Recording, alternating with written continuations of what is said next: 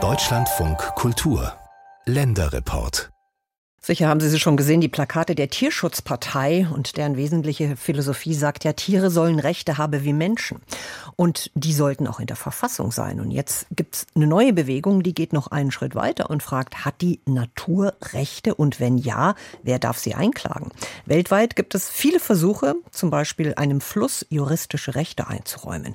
In Bayern arbeitet der Geschäftsmann Hans Leobarder daran, die Natur zu einer Rechtsperson zu machen. Theoretisch ginge das das mit einer Verfassungsänderung und zwar mit der bayerischen Verfassung. Denn die kann man per Volksentscheid ändern. Unser Bayern-Korrespondent Tamias Krone ist mit ihm rausgefahren, natürlich in die Natur. Hans Leobarder steht in einer Infohütte aus Holz, denn draußen prasselt der Regen. Der Mann mit dem hohen Haaransatz und der schlichten schwarzen Regenjacke schaut auf das Murnauer Moos. Kilometerweit reine Natur, meandernde Bäche, weite Schilfwiesen, durchzogen von kleinen Baumreihen, Hinten ziehen sich die bewaldeten Berghänge in die heute tief hängenden Wolken hinauf. Nur die Autobahn München-Garmisch zerschneidet diese grüne Idylle in zwei Teile. Von wegen unberührt ist hier gar nichts. Auch eine große Kiesgrube klaffte lange tief im Herzen des Moores, weil die Menschen dort Schotter für Gleisbetten aus dem Boden holten. Hans Leobarda verlässt die Infohütte, marschiert auf einem Feldweg durch den regnerischen Vormittag. Auch wenn der Münchner, der sich beruflich mit der Sanierung von Häusern befasst, erst spät zum Naturschutz kam. Die Natur lag ihm schon als Kind am Herzen. Wo wir immer nach Österreich gefahren sind, da gab es einen kleinen Fluss, der hieß Fellach. Und im benachbarten Slowenien war eine Papierfabrik. Und die haben ihre Abwässer in diese Fellach hineingeleitet. So, und diese Fellach war immer dunkelbraun. Erinnert sich Leo Bader. Das ist ein Gebirgsbach, ja, schön zum Baden, einfach toll.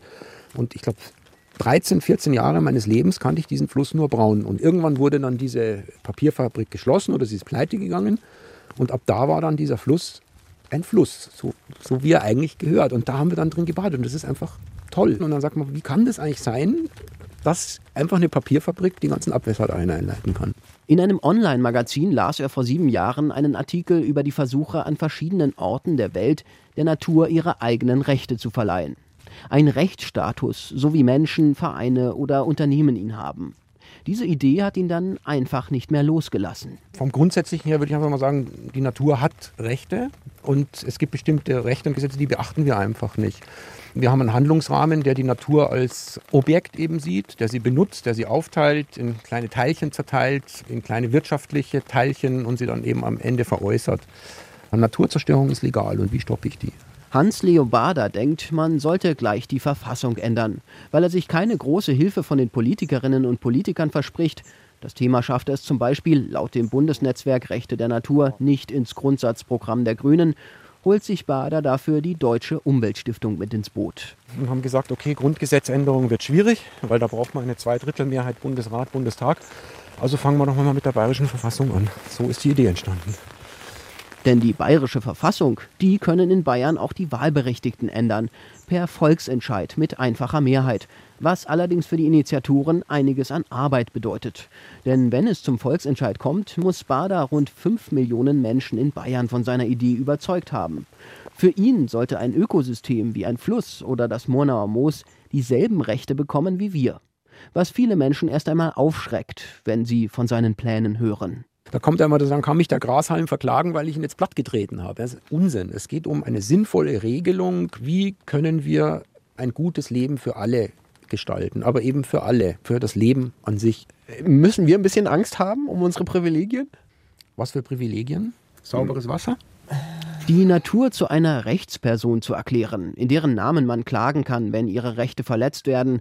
Man merkt Hans Leobarder an, dass er sich schon viele Jahre mit diesen Fragen beschäftigt und er ist nicht der Erste. In Ecuador wurde vor drei Jahren der Wald Los Cedros zur Rechtsperson erklärt wo ein Bergbauunternehmen ja ganz normal gemäß Gesetz die Genehmigungen gekriegt hat, dort eben zu schürfen und wurde eben dann von einer Kommune und einem äh, Bürger eben dann verklagt. Dort ist dann stellvertretend eben ein Frosch gewesen, der eben dann aber auch wieder stellvertretend für das gesamte Ökosystem eben dort geklagt hat.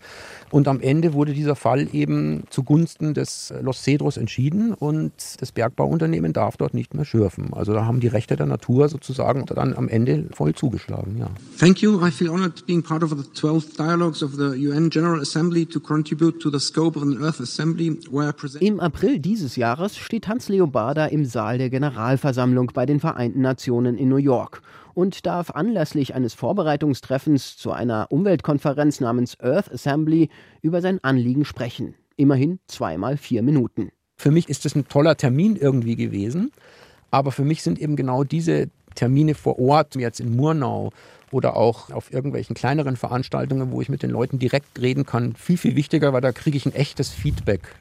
Dort hat man zwar auch in irgendeiner Form ein Feedback, aber es ist eigentlich eher negativ, weil man sieht, wie sehr der Politik das eigentlich wurscht ist. Entschuldigung, ich wollte nur kurz vorbeikommen, wegen Ihnen die Flyer bringen für die Veranstaltung. Gut, lege ich aus. Ja, super. Vielen klar. Dank. Dankeschön. Eine Stunde später. Hans Leobarda drückt der Dame vom Kulturzentrum Murnau Flyer in die Hand zum Auslegen. Im Oktober möchte er dem lokalen Publikum hier seine Idee vorstellen. Seit zwei Jahren tingelt er durch bayerische Orte, um für sie zu werben. Inzwischen habe er 24.000 Unterschriften. Für den Antrag auf Zulassung des Volksbegehrens fehlen ihm also nur noch 1.000 Stimmen. Das Feedback aus der Politik ist verhalten. Auf schriftliche Anfragen melden sich das bayerische Umweltministerium und der umweltpolitische Sprecher der CSU im Landtag gar nicht erst zurück. Grünen-Fraktionschef Ludwig Hartmann findet die Idee grundsätzlich sinnvoll, doch eben nicht nur für Bayern. Ich glaube, wir werden eines Tages dahin kommen. Da bin ich mir ziemlich sicher.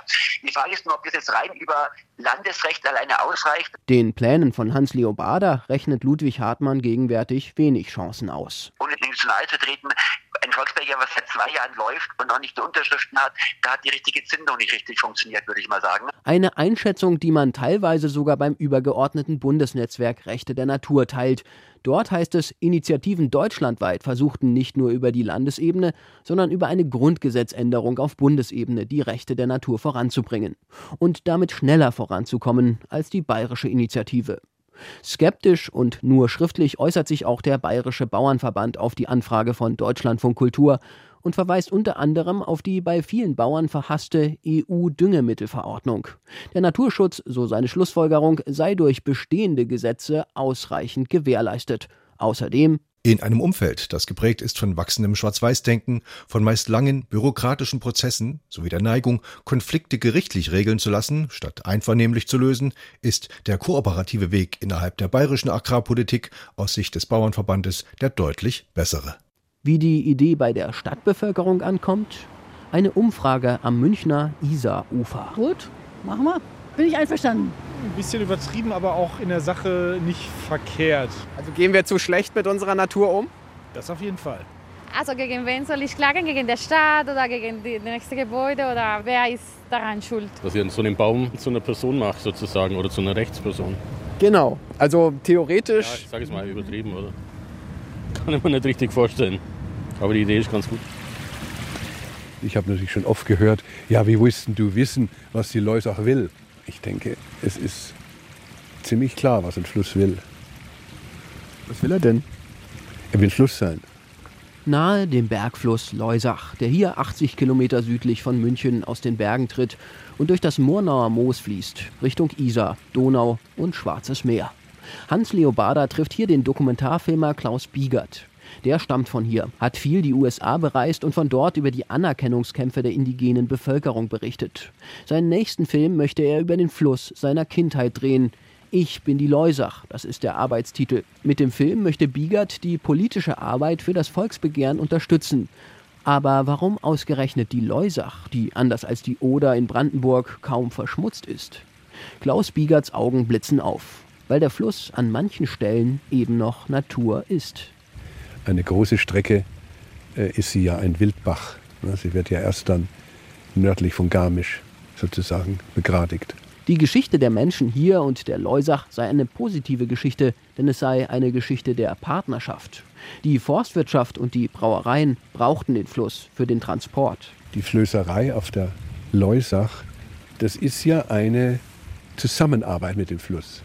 Ne? Also wenn man sich die Fotos anschaut, die stehen ja ständig im Wasser, die Flößer, und müssen Stämme auseinandernehmen, neue Flöße bauen. Und für die war der Fluss kein Gegner. Partner für das Volksbegehren ließen sich in der Natur überall finden. Jeder Spaziergänger müsse es doch fühlen, dass ihm die Natur ebenbürtig sei. Ich mache jetzt den Sprung zum Heiligen. Wir hatten Michael Zuckow hier, den alternativen Nobelpreisträger, und er sagte, wir müssen das Heilige wieder hervorholen.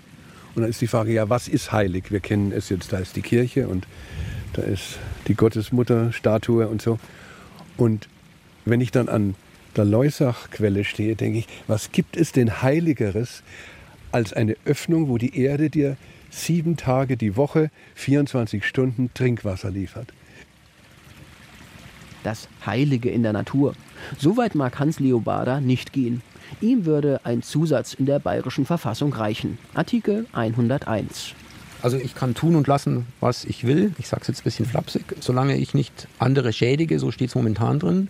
Und in Zukunft heißt er eben dann, solange ich nicht die Rechte anderer und die Rechte der natürlichen Mitwelt schädige sagt Hans-Leon Bader. Er will, dass die Natur eine Rechtsperson wird und das auch verankern im, in der Verfassung in Bayern. Und wir sprechen gleich mit dem Juristen Andreas Guttmann.